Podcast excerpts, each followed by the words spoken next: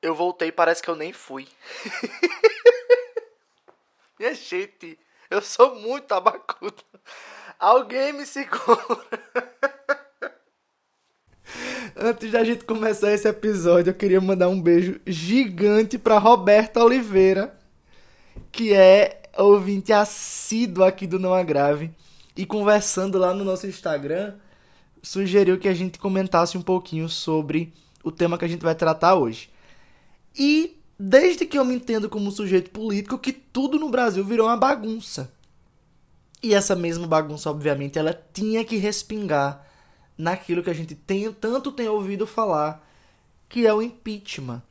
E além da gente ter visto o negócio pegar fogo lá na esfera federal, lá com, né, com os presidentes e tal, a gente está acompanhando atualmente dois processos de impeachment que estão acontecendo em dois estados aqui do Brasil. Mas Everaldi pode? E não pode? Bom, vem comigo que a gente vai descobrir. Roda a vinheta. Vinheta nova, viu? Que agora a gente é chique e tem edição profissional. Tá demais.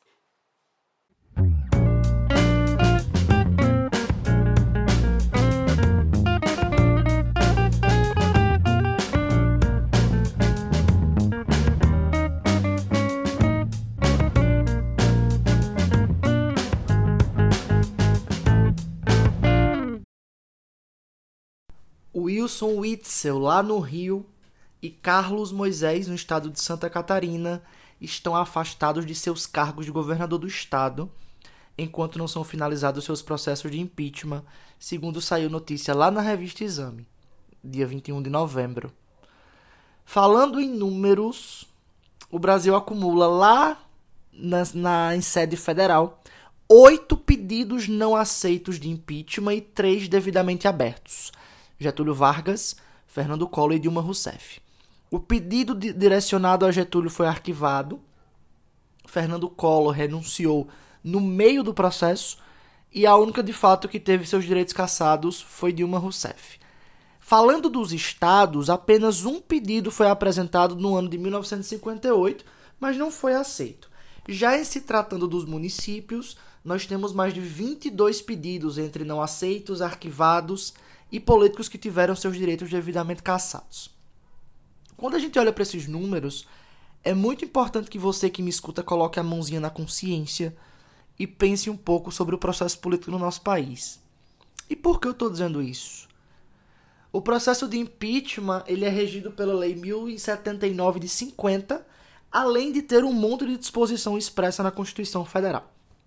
A lei vai dizer pra gente que quem pode sofrer impeachment é chefes do executivo, e aí você vai entender como chefe do executivo o presidente da república, governadores e prefeitos, que nesse caso perdem o direito de continuar no cargo, de continuar exercendo a função pública, e também podem sofrer impeachment ministros do STF, ministros de Estado, que são os ministros da Educação, ministro da Cultura, ministro da Saúde, etc Procurador-Geral da União e Advogado-Geral da União.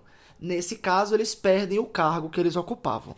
Nos dois casos, além de não poder exercer a função pública ou perder o seu cargo, a pessoa que foi alvo do processo de impeachment também fica impedida de exercer função pública no período de oito anos em qualquer âmbito, inclusive se ela passar no concurso público. Você não pode de jeito nenhum exercer qualquer função pública durante esse prazo.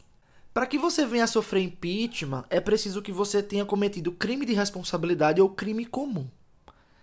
Crime comum são aqueles crimes que a gente conhece, que são aqueles que estão lá no Código Penal.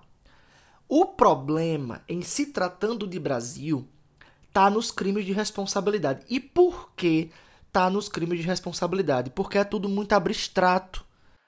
Muito abstrato. Tipo, muito. Então imagine você, por exemplo, que uma certa atitude tomada pelo chefe do executivo que põe em risco a segurança interna do país pode ser alvo de impeachment. E aí eu quero te perguntar: será que eu posso considerar o fato de não cuidar da pandemia de Covid-19 no Brasil afronta a segurança interna do país? Não sei. Simplesmente não sei. Mas fica aí para vocês pensarem. Ou seja, tudo muito abstrato. Junto com essa informação da abstratividade do que seria de fato um crime de responsabilidade, uma vez que a Constituição deixa conceitos muito abertos, eu quero trazer outra informação para você. O processo de impeachment não vai acontecer sendo presidido por um delegado de polícia, por exemplo. Tá? Mesmo em se tratando de crime comum, o Congresso Nacional precisa autorizar o começo do processo. Nesse caso, é muito importante que você faça a correlação. Se é de um presidente, é Congresso Nacional. Se é de um governador, a Assembleia Legislativa e assim sucessivamente. O Congresso não vai julgar o crime em si. Ele vai dizer se o processo de impeachment deve começar ou não. Quem faz o julgamento do crime é o STF. Então vamos pensar na seguinte situação. Determinado presidente comete o ato, o tão famoso crime de responsabilidade fiscal que até hoje ninguém sabe dizer direito o que é crime de responsabilidade fiscal. Porque na época de Dilma era uma coisa, quando o tema entrou deixou de ser. Mas a gente não vai entrar nesse mérito agora. E vai para o Congresso, para o Congresso decidir se o processo de impeachment vai se iniciar ou não. Na Câmara dos Deputados é preciso que 342 deputados dos 513 aprovem o começo. Quando chega no Senado, na segunda fase, dos 80 senadores, 54, ou seja, é um quórum de dois terços, é um quórum absurdamente grande. O que é que essas informações juntas que eu trouxe agora querem dizer pra gente? O processo de impeachment, ele é absurdamente político.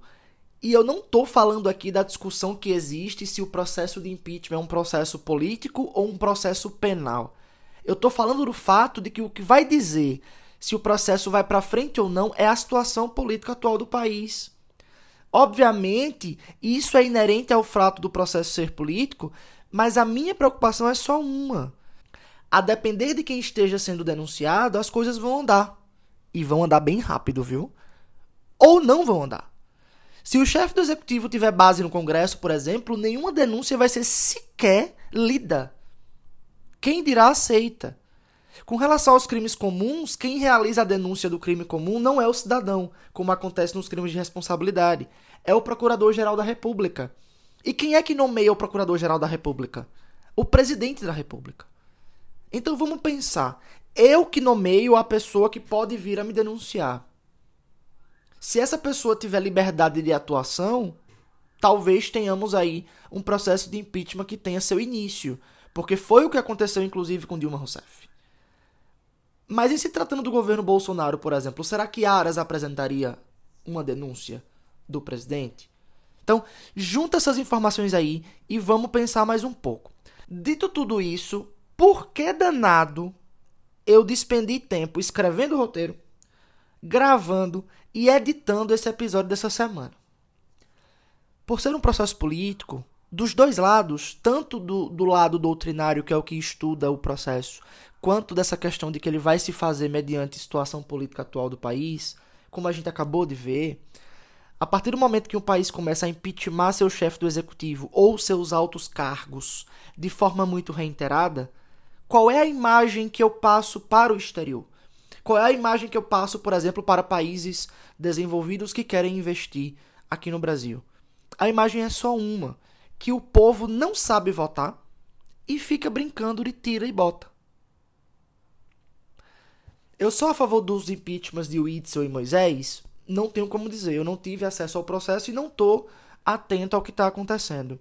Fui a favor do impeachment de Dilma? Não. Sou a favor do impeachment de Bolsonaro? Também não. E calma. Calma não crucifiquem esse pobre podcast que está conversando com vocês, pelo amor da Deus. Não me abandonem.